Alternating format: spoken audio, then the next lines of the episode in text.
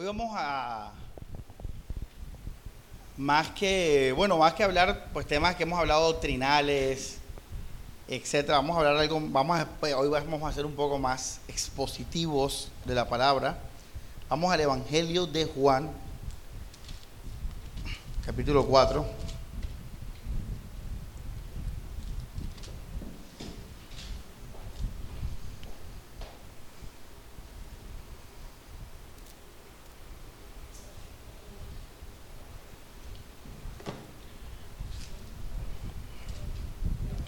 Juan capítulo 4, hoy vamos a explicar qué significa adorar en espíritu y en verdad. Por eso les dije que hoy vamos a hacer, bueno, un poquito más, a quedarnos en ese pedacito de toda la escritura. ¿Qué es adorar en espíritu y en verdad? ¿Qué significa cuando Jesús dice, adoremos o el Padre busca adoradores que lo adoren en espíritu y en verdad. Vamos al Evangelio entonces de Juan, capítulo 4. Eh, versículo 19. Este es el contexto, dice la Biblia. Le dijo la mujer, Señor, me parece que tú eres profeta.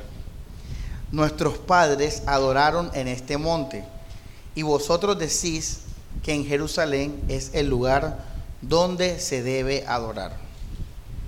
Estas fueron las palabras de esta mujer. ¿Qué quiere decir? Vamos entonces a explicar el contexto. Eh, siglos atrás, la nación de Israel se dividió en dos. En, eh, Israel o el reino del norte y en Judá el reino del sur. El reino del norte eh, cayó eh, primero que el reino del sur y cayó, digámoslo así, miserablemente. Eh, tan miserable, o a qué me refiero con miserable, que todos los reyes del reino del norte, ninguno le sirvió a Jehová. Todos le sirvieron a los dioses falsos. En ese contexto, pues a los baales, etc. El reino del norte se, se hundió, mejor dicho, en una idolatría tal que el reino del sur, donde estaba Jerusalén, los vio a ellos como lo peor de lo peor. Y con el tiempo se mantuvo ese pensamiento. En el norte la capital era Samaria. En el sur la capital era Jerusalén. Y eh, Judá, Jerusalén y Samaria, entonces por eso la mujer le dice a Jesús, ustedes dicen, vamos a leerlo de nuevo, Juan capítulo 4, versículo 20, eh, nuestros padres adoraron en este monte y vosotros decís que en Jerusalén, fíjense, es el lugar donde se debe adorar. Entonces, con el tiempo, eh, los samaritanos, capital del reino del norte, se vieron como ese linaje o esa descendencia de la unión del pueblo de Israel con pueblos que paganos. Entonces los hijos de ellos eran todo la, digamos, la, el linaje de los samaritanos eh, y pueblos aledaños. Por eso los judíos veían en la época de Jesús a los samaritanos como impuros, como gente contaminada no los veían como una raza pura del pueblo de Dios. Por eso los samaritanos tenían que ir a adorar a Jerusalén, porque a diferencia de ellos, los judíos sí mantuvieron, digamos, el linaje puro, no como los, los del reino del norte con capital en Samaria. Por esa razón, cuando Jesús habla del amor del prójimo, Él nos da la parábola del buen que samaritano que ayuda a uno, pasa un levita, pasa un sacerdote, pasan servidores del pueblo de, de, Judá, de Jerusalén, y ninguno ayuda al prójimo. Y el samaritano, que es considerado no, no puro, etcétera, es el que ayuda a la persona caída. Se supone ese ejemplo a propósito para, porque él sabía que había esa, digamos, esas leyes de que estos no se mezclan con esto, estos no ayudan a estos. Y Jesús ya venía enseñando el tema de que en Cristo Jesús no va a haber ni judío, ni gentil, ni nada de eso. Bueno. Entonces, en el contexto de Juan, la mujer le dice a Jesús, ustedes los judíos dicen que se debe adorar en Jerusalén. Y entonces aquí Jesucristo le dice algo, dice, vamos al versículo 21, Jesús le dijo, mujer, créeme que la hora viene porque no hay, todavía no era la hora. Recuerden que Jesús era necesario que muriese y resucitase. Dice, viene la hora y ahora es cuando los verdaderos adoradores, ahora es porque ya estaba Jesús ahí, adorarán al Padre en espíritu y en verdad, porque también el Padre tales adoradores busca que le adoren. Dios es espíritu y los que lo adoran en espíritu y en verdad es necesario que adoren. Ahora, ¿por qué Jesús dijo esto? Entonces vamos a explicar qué significa en espíritu y en verdad, porque esa debe ser nuestra adoración, ya que la Biblia dice que Jesús, que el Padre que busca, el Padre busca a estos adoradores. Hay otros adoradores, hay adoradores, muchos adoradores, pero los que el Padre busca son solo los adoradores en espíritu y en verdad. Vamos a hablar qué es adoración. Eh, la palabra adoración significa honrar, significa dar reverencia, alabanza, a una persona. Cuando nosotros alabamos, reverenciamos, honramos y en últimas obedecemos, estamos adorando. La palabra adoración también tiene que ver con besar la mano de alguien arrodillarse delante de alguien. Por eso la Biblia dice en los diez mandamientos que no te, te inclinarás, porque eso era darle, ¿qué? Adoración a el sujeto o a la estatua o a lo que sea. Adorar es, ya les dije, honrar, reverenciar, se expresa arrodillándose. Adorar es alabar. En este contexto, está hablando de personas interesadas en honrar a Dios, en gente interesada en honrar a Dios. Ella sabía que tenía que ir a dónde? A Jerusalén para qué? Para honrar a Dios. Eso es lo que se les había enseñado. Todos tienen que venir a adorar dónde? En Jerusalén. Esto era una locación geográfica existente, no era algo espiritual. ¿Por qué esto es importante? Porque muchas personas quieren honrar a Dios. Pero a Dios no se le adora a la manera de uno. Ese es otro gran problema que tenemos. Mucha gente quiere honrar a Dios, mucha gente quiere amar a Dios, pero Dios tiene una manera en que lo adoren. Dios tiene una manera en que Él recibe qué? Honra. En que Él recibe qué? Reverencia. Hay una sola manera. Así que cuando nosotros adoramos de una manera diferente, Dios no recibe esa adoración. Dios no recibe eso. Y eso es un principio que está establecido desde el antiguo pacto. Entonces, iglesia, yo en algunos posts míos he colocado, creo que el, bueno, no sé si el último, pero a veces yo pongo algo y pongo adorando en espíritu y en verdad. adorando en espíritu y en verdad. Y a partir de ahora, todos los que nos están viendo y ustedes, vamos a, tenemos que tener conciencia de que estamos adorando en espíritu y en verdad. Porque si no, esto va a ser en vano. Como muchas personas están adorando a Dios en vano. Por eso Jesús dijo, el Padre que busca.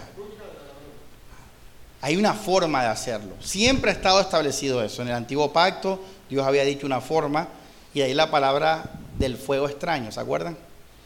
El fuego extraño era un fuego que se ofrecía, pero no a la manera que Dios había establecido. Y Dios no recibía y mataba a esas personas. Adorar a Dios equivocadamente es una de las cosas más lamentables de la, de la vida, porque es vanidad, es vanidad. Y honrar a Dios requiere siempre cierto esfuerzo, hay un gasto de energía, hay una inversión, hay un gasto de tiempo. Y si nosotros no adoramos a Dios correctamente, es una pérdida grande de tiempo. Imagínate cuánta gente ahora está dejando de vivir su vida por honrar a Dios, pero lo están honrando de manera equivocada. Esa gente está perdiendo el tiempo. Y no solamente eso, el daño más grande que se hace cuando adoramos a Dios equivocadamente es que creamos una falsa conciencia limpia. Y eso es también algo muy, muy, muy horrible porque eso es estar engañado. Y una persona engañada es la persona que más dolor va a sentir al final del camino. Por eso la Biblia dice en, el Evangelio, eh, en lo último vendrán muchos en mi nombre, ¿se acuerdan? Diciendo, Señor, Señor, en tu nombre hicimos esto. Y dice, oye, qué tremendo, lo dice, dice, apartados de mí, pero ¿por qué? ¿Pero por qué? Dice, porque no hicieron la voluntad de mi Padre que está en los cielos. Entonces, por eso les digo, les dije ahora que la adoración a Dios equivocada es de las peores cosas que le puede pasar a un ser humano. Y lo más teso es que la mayoría está adorando a Dios equivocadamente. Adorando a Dios equivocadamente. Por eso yo aclaro en espíritu y en verdad. Porque aquí estamos haciéndolo en espíritu y en verdad. Entonces, eh, vamos ya teniendo claro el tema de la adoración, qué es adoración, la adoración falsa, lo, lo malo de la adoración falsa.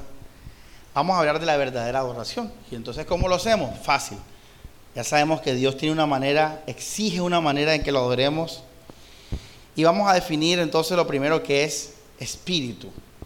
¿Qué significa cuando Jesús dice en espíritu? Y lo vamos a definir en verdad. En espíritu, la interpretación es sencilla, es fácil, es obvia.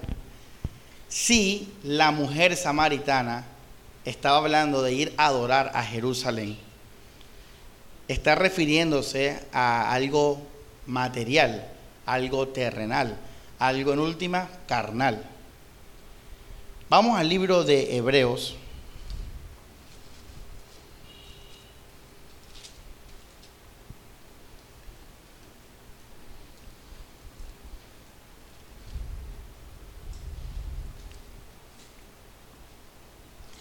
capítulo 10,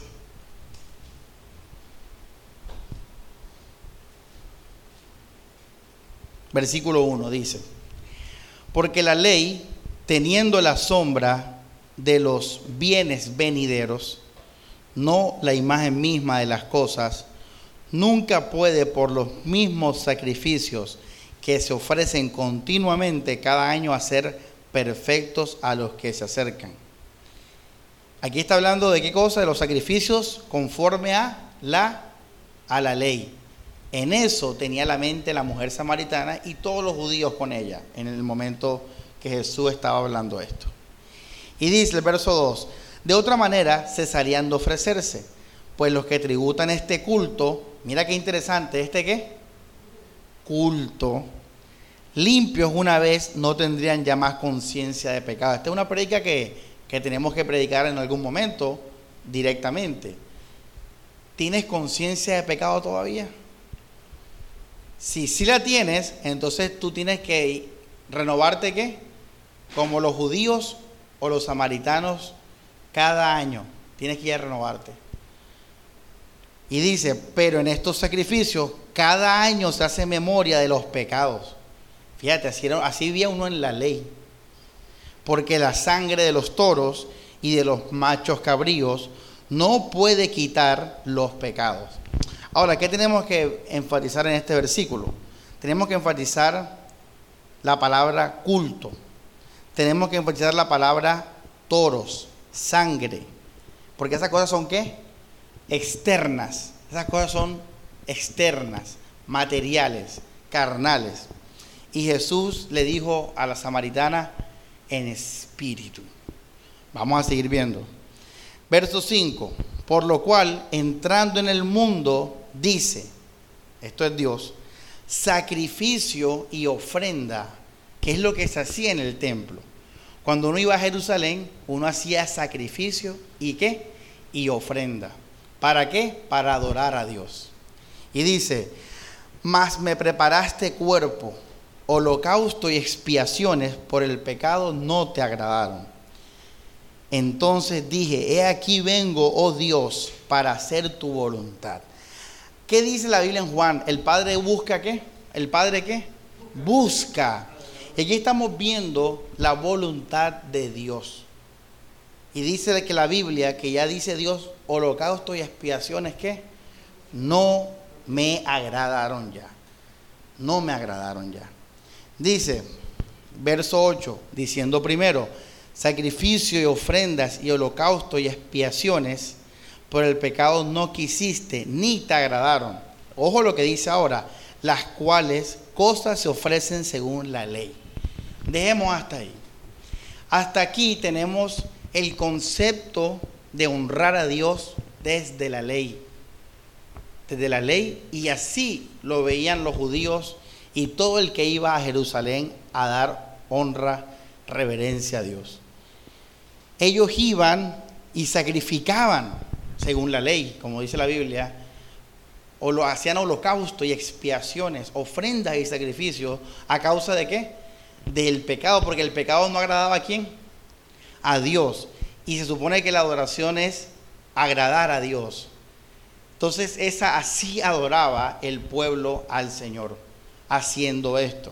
Pero dice la Biblia que Dios dijo, ya no más. Vamos al verso 9, diciendo luego, he aquí vengo Dios para hacer tu voluntad. Quita lo que?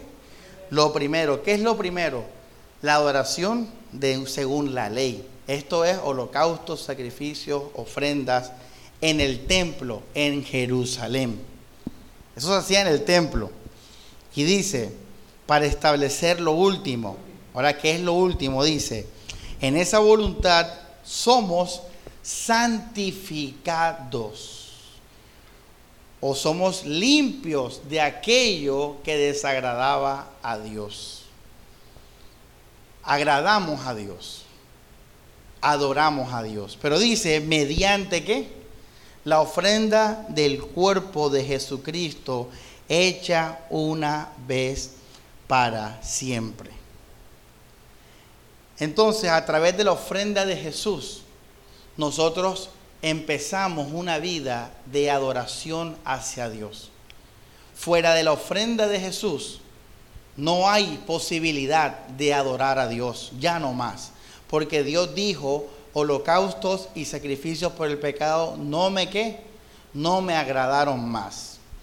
Entonces, la adoración a Dios empieza por medio de la ofrenda del cuerpo de Jesucristo. Vamos al versículo 12. Pero Cristo, habiendo ofrecido una vez y para qué? Siempre un solo sacrificio por los pecados, se ha sentado a la diestra de Dios. Y de ahí en adelante, bueno, vamos al verso 14, dice, porque con una sola ofrenda hizo que perfecto para siempre a los santificados. Y vamos al versículo 17, y nunca más me acordaré de sus pecados y transgresiones. Porque donde hay mira esto que viene ahora, la nueva adoración, pon ahí nueva adoración, pues donde hay remisión de pecado, no hay más ofrenda por el pecado. Entonces fíjense que Jesús le dijo a la samaritana, vendrá la hora, y, y es ya, en que se adorará a Dios en espíritu.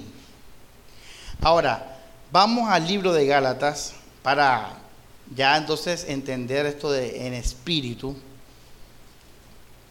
Capítulo 2, versículo 16 dice, sabiendo que el hombre no es justificado por las obras de la ley, sino por la que? Por la fe de Jesucristo. Nosotros también hemos creído en Jesucristo para ser justificados por la fe de Cristo y no por las que. Entonces aquí está lo externo y lo interno. La fe es algo espiritual. Las obras de la ley son cosas externas. Las obras de la ley hablaban de sangre, de toros, de machos cabríos, de Jerusalén, de un templo, de un sacrificio, de un holocausto. La fe, a diferencia de todo eso, es algo espiritual. No requiere de ningún tipo de obra externa, de ningún tipo, hermano. Es simplemente recibir espiritualmente lo que Cristo nos ha dado. Y ya. Entonces cuando Jesús empezó a decir en espíritu, está hablando en la fe. Es sinónimo. Hablar de espíritu es sinónimo de hablar o vivir en la fe. En la fe que nos salva como dice Efesios capítulo 2. Entonces, concluimos, ¿qué significa adorar a Dios en espíritu? Usted puede responder bíblicamente de la siguiente manera. Adorar a Dios en espíritu significa eh, disfrutar o recibir el perdón de los pecados por la fe en Jesucristo. Porque el que, el que agradó a Cristo, a Dios, ¿quién fue? No fuiste tú, por eso tú no puedes decir, no, adorar a Dios a través de Jesús. No, ya Cristo adoró a Dios. Ya Cristo hizo al Padre completo y feliz, lo agradó. Jesús agradó al Padre, Él lo hizo. Y Él nos dio ese regalo por la fe. Entonces, cuando yo acepto al Hijo, cuando yo recibo ese perdón, cuando yo recibo esa santificación, automáticamente yo empiezo a adorar a Dios en espíritu. Fíjense que no estoy agradando a Dios por medio de obras mías. No estoy agradando a Dios por medio de obras. No estoy agradando a Dios por medio de una iglesia, ni de un lugar, ni de cosas externas. Estoy agradando a Dios al recibir a aquel Cordero limpio, santo, puro y sin mancha, que se entregó para la gloria de Dios. Esa es la adoración en espíritu. Entonces, para que tú seas un verdadero adorador, tú tienes que vivir por la fe. Y tienes que recibir esto y vivir recibiendo esto todos los días. En Cristo Jesús. En Cristo Jesús. Eso es adorar a Dios en espíritu. Porque es algo espiritual. Fíjense que para que Grecia adora a Dios en Cristo Jesús, es algo de su corazón. Daniel, Liz, nosotros no podemos hacer cosas externas. Hay gente que puede estar externamente aquí y no está adorando a Dios, porque viven por sus obras, porque viven por su, por su moral, porque viven por su justicia. Esa no es una adoración en espíritu, es una adoración en la carne. Y Dios no quiere esa adoración. Dios quiere lo que el Hijo hizo. Dios quiere lo que se hizo a través del Hijo. Entonces, toda vida de una persona que es producto de recibir la sangre de Cristo, es una vida que empieza a ser una vida de adoración. No tienes que hacer nada. No tienes que alzar ni las manos, ni, arrodillarte, ni tirar, ni poner, ni quitar, ni ir a un lugar. Todo eso es externo. Todo eso es externo. Ya la adoración es en Cristo Jesús. Todo lo que repito, todo lo que sea producto, una vida, producto de haber recibido esto, es una vida de adoración a Dios porque es en Cristo Jesús. Todo lo que sea producto de ese amor que recibimos en Cristo Jesús. Eso es espíritu. Vamos ahora a la palabra verdad. La verdad también, pues un poco evidente en el contexto. ¿Por qué los judíos adoran? ¿Por qué el joven rico guardaba la ley? ¿No se han preguntado eso? El joven rico guardaba los mandamientos, perfectos, todos, se los sabía, los guardaba. Pero ese era un hombre espiritual, no. ¿Era un hombre que adoraba a Dios? No. Dios no recibía la adoración de ellos. Dios no recibía la adoración de los fariseos. Aunque estos hablaban y hacían cosas en nombre de Dios. ¿Por qué, ¿Por qué pasaba esto? Porque la adoración no tiene nada que ver con tradición. Y la ley, el judaísmo, se volvió, o volvieron eso, la ley se lo volvieron una religión, una tradición. Se volvió una costumbre, se volvió algo externo. Y eso nunca fue el propósito de Dios. Y por eso Jesús peleó tanto con esas personas, con esos fariseos, con esos escribas, con los saduceos. Por eso Jesús peleó tanto con, con esa gente religiosa. Porque habían hecho de, la, de, la, de, la, de las cosas de Dios una tradición, una eh, costumbre, una religión, por así decirlo, un ritualismo. Y por eso Jesús les llama a, los, a parte de sus líderes sepulcros blanqueados. A la verdad por fuera son limpios, pero por dentro está lleno de huesos de muertos. Por eso esa ley que vivían esos judíos no tenía amor, terminaba yendo en contra de lo que era Dios, que era la misericordia, la compasión, que es lo que Jesús le dio a los fariseos. Se han olvidado de lo principal de la ley, que es la misericordia, que es la compasión, el amor. Y han puesto por prioridad qué cosa? Que la ofrenda, que el diezmo, que ir a la iglesia, que todas estas cosas externas. Cuando Jesús habla de una adoración en verdad, está hablando no solamente extendiendo lo, lo, que en Cristo Jesús, no solamente como la forma, la forma en espíritu y en verdad, la palabra verdad también tiene que ver con lo, la manera de Dios. Que ya, ya la entendemos que cuál es la manera de Dios. La manera de Dios es en Cristo Jesús. Entonces, ¿qué es adorar a Dios en verdad? Es adorar a Dios en Cristo Jesús. ¿Qué es adorar a Dios en espíritu? Es adorar a Dios en Cristo Jesús. La respuesta es sencilla. Por eso la mujer cuando termina de hablar con Jesús, es, ¿qué le dice a Jesús? De cierto, este es un, este es un qué? Un profeta. Pero la palabra verdad también tiene que ver con el, la obra de Dios en el corazón de la persona.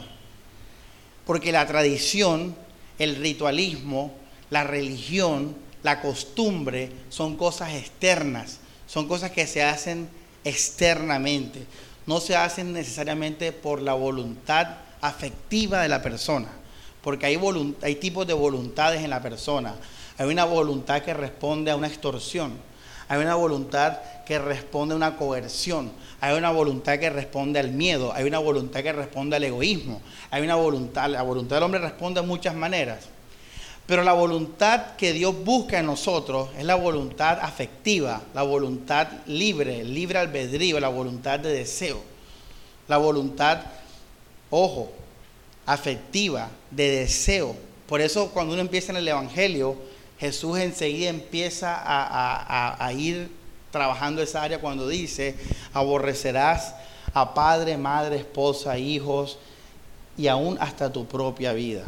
O cuando dice, el que ame su vida, la perderá, pero el que aborrezca su vida por causa de mí, el Evangelio, la va a ganar. Entonces, vamos al libro de Hebreos de nuevo. Hebreos, capítulo 8, verso 10. Dice, por lo cual este es el pacto que haré con la casa de Israel. Después de aquellos días, dice el Señor, pondré mis leyes en qué? En la mente de ellos y sobre su corazón las escribiré. Y seré ellos por Dios y ellos me serán a mí por pueblo. Y ninguno enseñará a su prójimo, ni ninguno a su hermano diciendo conoce al Señor, porque todos me conocerán, desde el menor hasta el mayor de ellos porque seré propicio a sus iniquidades. Mira que fue con lo que empezamos. Y esto es lo que nos... Aquí es el amor de Dios. Aquí empieza el amor de Dios. Y nunca más me acordaré de sus pecados y sus iniquidades. Al decir nuevo pacto, ha dado por viejo al primero. Y lo que se da por viejo y se envejece, está próximo a desaparecer. Entonces cuando la Biblia habla de adorar en espíritu y en verdad, eh, no solamente eh, como hablamos ahora es en Cristo Jesús en la forma que Dios ha establecido que es a través de su Hijo, esta es mi voluntad, este es mi Hijo amado, en él tengo complacencia, etcétera, como leímos en Hebreos 10, esta es la voluntad del Padre, sino que también verdad llega y se extiende hasta hablar de sinceridad. Porque repito, la adoración a Dios se convirtió en una tradición, en una como digo, el joven rico adoraba a Dios, el joven rico iba al templo, el joven rico guardaba el el joven rico hacía eso. Pero no lo hacía porque conocía a Dios. Un ejemplo de esto es el apóstol Pablo. El apóstol Pablo dice que él mataba a los cristianos, rindiéndole culto a Dios. Fíjense cómo él adoraba a Dios, agradaba a Dios, pero él no conocía a Dios. Cuando una persona conoce a Dios, entonces desde su propio corazón, hay un afecto, hay un amor por el Señor. Y eso es algo del nuevo pacto. En el nuevo pacto nosotros no necesitamos a una figura externa, a un tercero, para nosotros de recibir ese amor de Cristo y para darlo. Nosotros no necesitamos ningún mediador ni nada de eso. Nosotros por el Espíritu Santo recibimos milagrosamente el amor de Dios en nuestros corazones. El apóstol Pablo dice, el amor de Dios nos constriñe, nos constriñe, nos coge y nos abraza, nos consuela, lo sentimos, nos cambia, nos fortalece. Y ese amor en nosotros crea un amor por Dios. Por eso dice, nosotros no amamos a Dios primero, Él nos amó primero. Cuando tú eres amado por Dios, tú naturalmente, tu corazón responde en pasión por Dios responde en amor por Dios, te enamoras de Dios.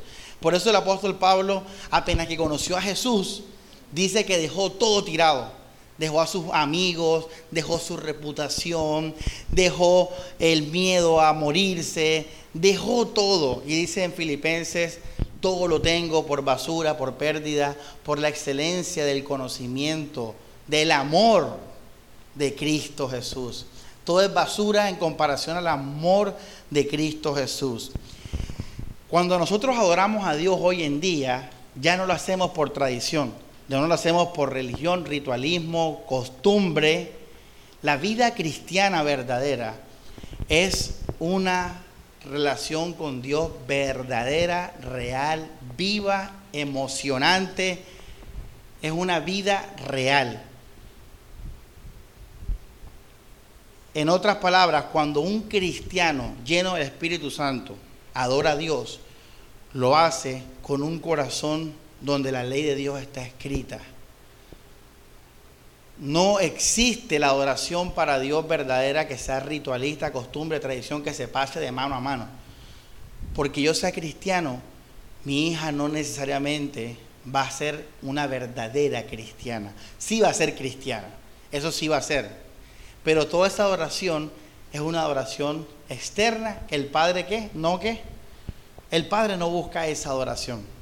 Por eso, hermanos, escúchenme bien, el evangelismo de nuestros tiempos, todo el cristianismo que existe hoy en día, no es un cristianismo, eh, no voy a decir bíblico, usando la palabra, no es un cristianismo verdadero.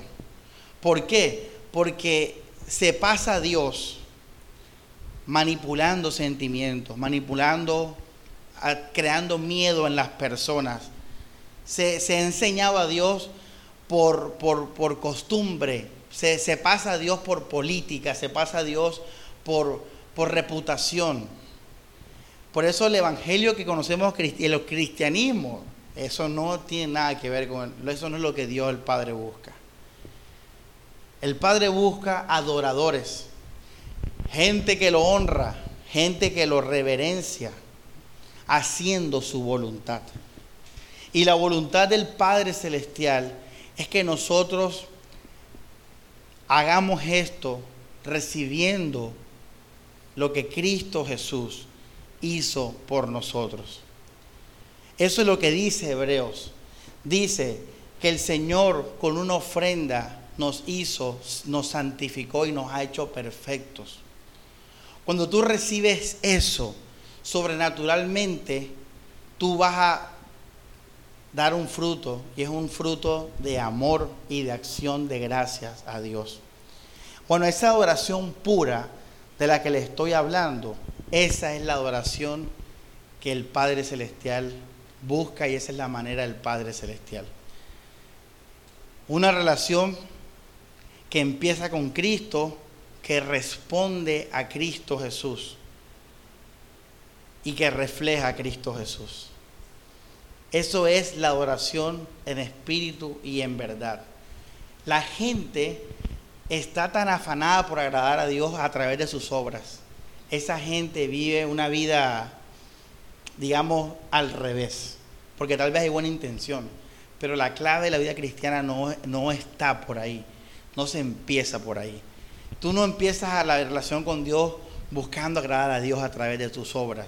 Eso no es, una, no es el orden de Dios el orden de Dios es que tú recibas la, lo que Jesús hizo para agradar al Padre Celestial. Que tú lo recibas, que lo creas, lo recibas por medio de la fe. Cuando tu preocupación, si lo podemos decir así, está en eso, cuando tu corazón está en eso, entonces usted, mi hermano, va a ser transformado usted va a desarrollar una vida que agrada a Dios en todas las áreas. Usted la va a desarrollar, pero tú no fuiste, voy a agradar a Dios a través de mi vida, de mis obras, de mis cosas, no. Lo que Dios quiere es que nosotros nos rindamos a la obra de Cristo Jesús, que la disfrutemos, que nos gocemos, que nos gloriemos en ella. Una obra que no tienen nada que ver con nosotros, que no crea orgullo, que no crea eh, jactancia. Porque recibir a Jesús es simplemente humillarse y aceptar y recibir una obra de reposo. Y esto, repito, va a producir en nosotros la voluntad de Dios, agradable y perfecta. Esta es la única forma que el Padre Celestial acepta. Por esa razón, en esta iglesia y cualquier iglesia cristiana, se debe evitar cualquier otro, otro objeto de distracción frente a la adoración a Dios.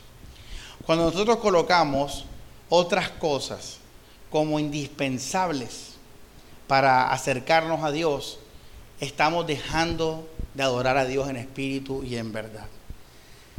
Estamos dejando de adorar a Dios en espíritu y en verdad. Yo hace poquito vi en Facebook una iglesia y, decía, bueno, somos esta iglesia y creemos en esto. ¡Ras! Un parra, unos decretos, hay una constitución, hermano. Uno, dos, creemos en esto. Y yo decía, oye, qué tremendo. Fíjate, la, la oración a Jesús, a Dios, perdón, es, con, es en Cristo Jesús. Es en recibir su amor, recibir su sacrificio en la sangre por medio de la cruz. Más nada. Pero la iglesia te pone párrafos, decretos, artículos, para que tú tengas paz de conciencia en que esa es la forma correcta de adorar a Dios y estás haciendo todo lo opuesto a lo que el nuevo pacto vino a hacer. Mira, un cristiano lleno del Espíritu Santo nunca va a tener problemas con el error en cuanto a cosas doctrinales. Porque el Espíritu Santo guía a toda verdad. No es necesario que nosotros nos asustemos y pongamos cosas externas. Esta iglesia fue una iglesia que puso cosas externas y todos vimos el resultado. Eso no salva a nadie, eso no confronta a nadie, eso no hace nada. No hace nada, es nada, literalmente. Pero una persona que recibe el amor de Cristo Jesús, esa persona va a cambiar. Porque esa es la obra de Dios. Ese es el pacto, el nuevo pacto que Dios hizo. Dice, estableceré mis leyes que en sus qué? En sus corazones, en sus mentes, adentro, espíritu, adentro, la obra es espiritual. La obra es espiritual. Y dice entonces finalmente Jesús, el Padre busca a estos adoradores. Y por eso la iglesia tiene que ser, yo le decía eso a Elías el domingo, la iglesia tiene que ser, procurar incluso, en lo que pueda, ser neutral.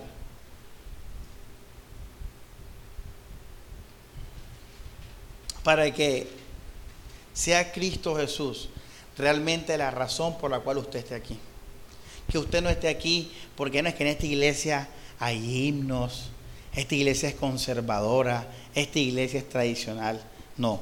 Y que tampoco estés aquí porque no es que esta iglesia es moderna, esta iglesia tiene luces y, y cosas así. Uno como pastor tiene que procurar una iglesia neutral para que si tú vas a estar aquí, no sea por tu gusto, no sea por tu tradición, no sea por tu personalidad. Que si tú estás aquí, estás por el mensaje de Jesucristo, crucificado. Que esa es la razón de venir a este lugar. Que esa es la razón de nuestra vida cristiana, de nuestro amor, de nuestra adoración. La obra que Jesús hizo por nosotros. Entonces, iglesia, esto es adorar a Cristo, a Dios, en espíritu y en verdad. Ya hoy en día no tenemos, hermanos, que hacer ningún tipo de esfuerzo. No tenemos que ir a ningún lugar geográficamente hablando. No pierda su dinero y sus ahorros yendo a Jerusalén, porque allá esa tierra es igual que Puerto Colombia. Ya el Señor no obra de esa manera física, ya no Él obra en, lugares sagrados. Él obra por medio de la fe en Cristo Jesús. En la fe en Cristo Jesús soy justificado, soy santificado, soy acepto al Padre, soy alguien que adora a Dios, porque es a través de la sangre de Cristo Jesús que yo vivo. Así, todo lo que hago yo, hermano, entonces, a partir de ahí, es adoración a nuestro Padre Celestial. Y lo más hermoso de esto es que no hay conciencia de pecado. Fíjate, no hay conciencia de pecado. ¿Qué es la conciencia de pecado? Que las personas agradaban a Dios con el sacrificio, se iban a su casa, pecaban y decían después, miércoles, tengo que qué? Esperar un tiempo para ir a ofrecer qué? Sacrificio. Pero en Cristo Jesús ya no hay que ir a ningún lugar de nuevo. Cuando tú peques, recuerda que ya tú fuiste perdonado. ¿Qué tienes que hacer? No peques. No peques. Si pecas, no peques. Pero más nada. No tienes que tener conciencia de pecado. En el sentido de que, Hércules, estoy en pecado. Tengo que ahora limpiarme para que Dios me acepte. No. La sangre de Cristo nos hizo qué? Perfectos para siempre. Nos santificó. Él en espíritu. Como es en espíritu, tampoco tus obras, tus fallas, van a quitar ese estatus. Por eso el cristiano que vive en esto supera el pecado más rápido que el legalista que lo nombra a toda hora. Porque el amor te impulsa al ver la gracia de Dios a vivir en amor. Y el amor viene y deja tirado al pecado. Porque está lleno de alegría, está lleno de paz. Yo hoy me preguntaba eso en mi casa. Yo decía, ¿Cómo, cómo en verdad en Cristo Jesús uno es muy difícil que uno haga un daño? Es muy, para no decir imposible, pero es tan difícil pecar cuando uno está lleno de esta, de esta buena noticia. Es tan difícil. Porque uno está lleno, está lleno, como dice Pablo, constriñado de este amor. Esa es la voluntad de Dios en Cristo Jesús. Esa es la adoración. Por eso, hermanos, si usted quiere agradar a Dios, usted tiene que recibir lo que Jesucristo ha hecho. Tiene que recibirlo y ya, no más nada. Pastor, y lo demás, tranquilo, que lo demás va a ser un fruto. Lo demás va a ser un fruto. Ahora, en la Biblia están los mandamientos y está toda la iglesia y los hermanos para ayudarnos a pulir ese deseo que ya está en nosotros de vivir para la gloria de Dios. Por eso la iglesia sigue siendo o es lo que viene después de eso. Porque simplemente que me ayuden a pulir, a guiarme en ese amor que ya yo siento por Dios y por el prójimo. A darle forma, no robes, no robo ven a congregarte, voy a congregarme, ofrenda, ofrendo, ya, pero el deseo, el sentimiento, la voluntad ya está transformada, ya está renovada. Esa es la adoración que Dios busca. Ahora le hago una pregunta para terminar. ¿Qué entonces sería dejar de adorar a Dios? Respuesta, cuando empiezo a vivir fuera de Cristo, para bien o para mal cuando empiezo a vivir fuera de Cristo, para bien, o sea, en mis obras, en mi justicia, o pues en pecado, en, egocentrismo, en orgullo, ahí yo dejo de adorar a Dios.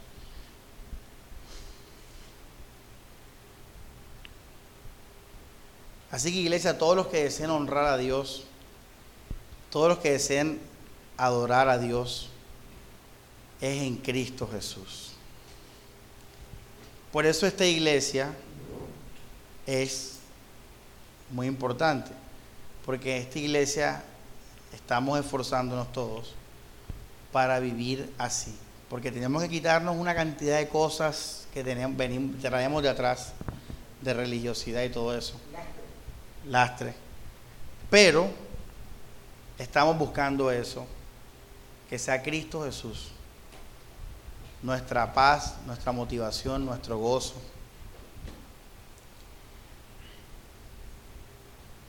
Si tan solo el mundo entendiera esto. Y a mí una vez una persona me dijo, tú estás en lo mismo de antes. Yo estuve en un momento en unas doctrinas ahí extrañas. Grace me dijo eso. No, mentira. Y yo, yo dije, claro que no. Porque ¿cuál es el error de, esos progresistas o, liberales? ¿Cuál es el error de ellos? Que ellos no creen en Jesús. Ellos no creen que Jesús vino, murió y resucitó.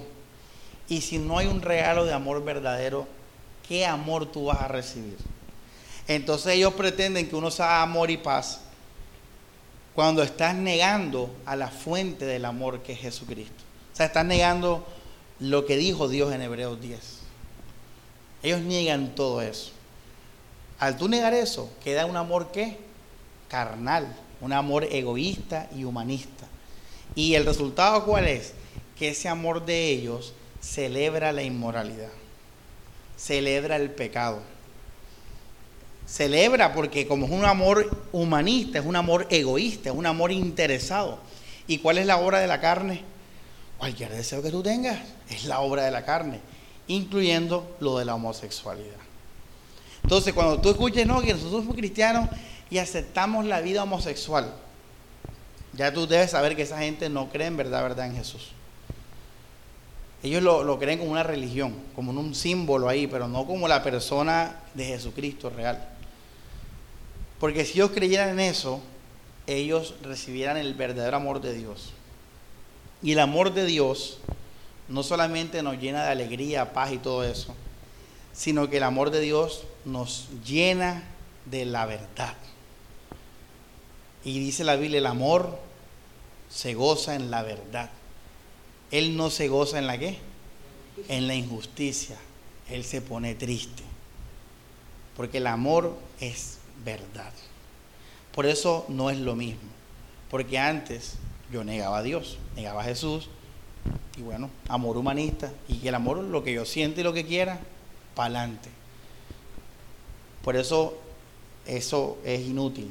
Eso es una doctrina falsa. Entonces, iglesia, eh, en esta iglesia, para terminar, nosotros a propósito, a propósito, dijimos, bueno, vamos a tener himnos, vamos a tener alabanzas contemporáneas. En esta iglesia, todo lo que no sea pecado se va a aceptar en cuanto a la forma de vida de las personas. Al yo hacer eso a propósito, yo enseguida voy a ver quiénes aman la tradición, quiénes aman esas cosas de hombres. Y esas personas nunca van a llegar a una adoración verdadera. ¿Por qué? Porque aman las cosas de este mundo. Por esa razón, en Palabra en Acción, esta es una iglesia muy especial. Porque a propósito nosotros cantamos alabanzas contemporáneas. Para que el que, el que diga, no, los himnos, los himnos, la reforma, ¿qué va a hacer Morelia? Se va a ir. Ah, te vas a ir por eso. Bueno, ahí está tu corazón. Tú no amas a Dios, tú amas la reforma, tú amas la iglesia esa tradicional. Por eso se acabó esto aquí. Ah, no, es que, que yo, yo amo la, la, libertad y amo la, que hablen sin la Biblia. No, nada, aquí, aquí seguimos siendo bíblicos.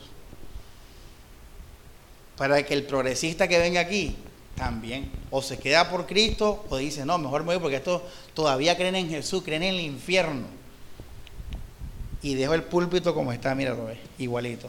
No lo cambié que es una cosita negra, que es un paral, nada de eso. Porque no queremos, o sea, la gente que se quede aquí, hermano, se va a quedar por Cristo. No va a tener dónde agarrarse. No, es que a mí me gusta la familia tradicional. Se va a escandalizar. No, que a mí me gusta el hombre que sin arete. Nada. Que las mujeres con falda. Nada. ¿Sí me entiendes? O sea, todo eso fue adrede porque nosotros estábamos llenos de cositas de esas. Esto es un lugar, repito, que esto para que conozca su iglesia. El creyente que se quede aquí va a evidenciar que al menos va a superar la tradición, la religiosidad, el culto, la cultura por Cristo Jesús. Porque en esta iglesia está todo lo opuesto a agradar a la cultura, a agradar a la tradición, a agradar el ritualismo, a agradar las formas, las estructuras rígidas. Todo eso aquí se cae. Aquí todo eso se cae. Por eso esta iglesia, estos hermanos que tú ves a tu alrededor, todos han dado un paso, han dado un paso.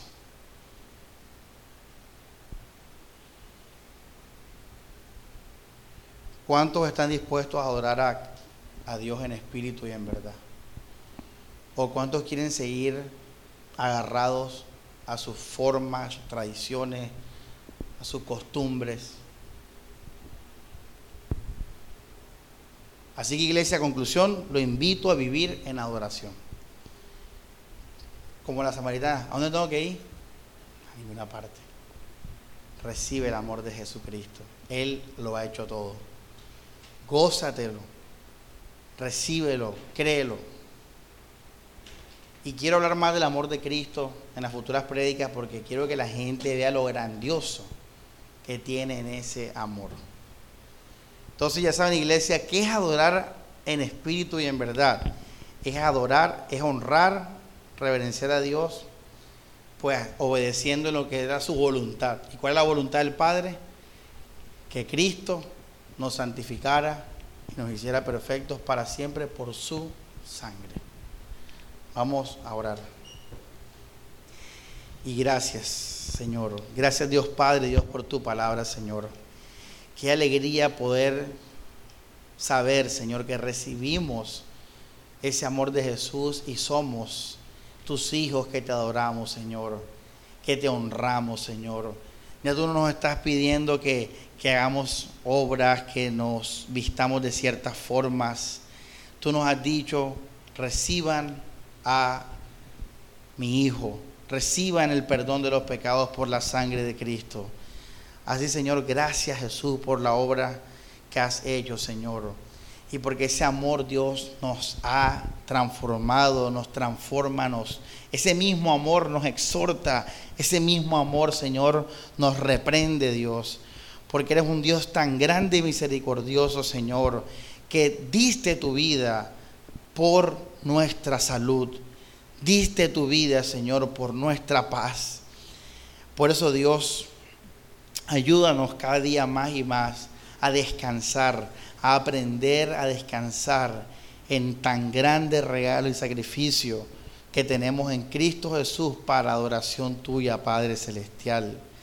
Te alabamos, Señor, y gracias porque por tu Hijo somos santos delante tuyo, Dios Padre Celestial.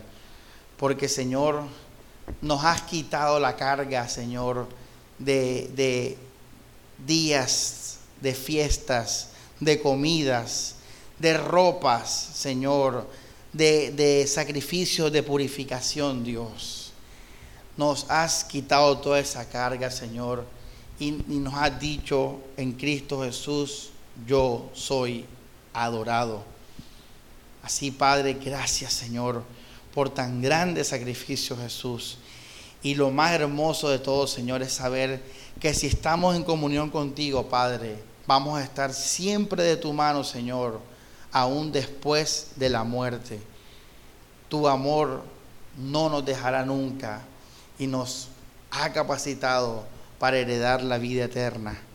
Así que Señor, que mis hermanos vean esto con sus ojos, que celebren con alegría lo grandioso que es de ya no tener que adorar, Señor, de manera externa, que ya en Cristo Jesús tú eres agradado, Padre Celestial que tu amor se derrame más y más en nuestras vidas. Y así, Señor, de frutos de santificación, Señor, de frutos de obediencia, de frutos de amor hacia ti, Señor, y hacia todos los hermanos y el prójimo. Para tu gloria, Señor, amén y amén.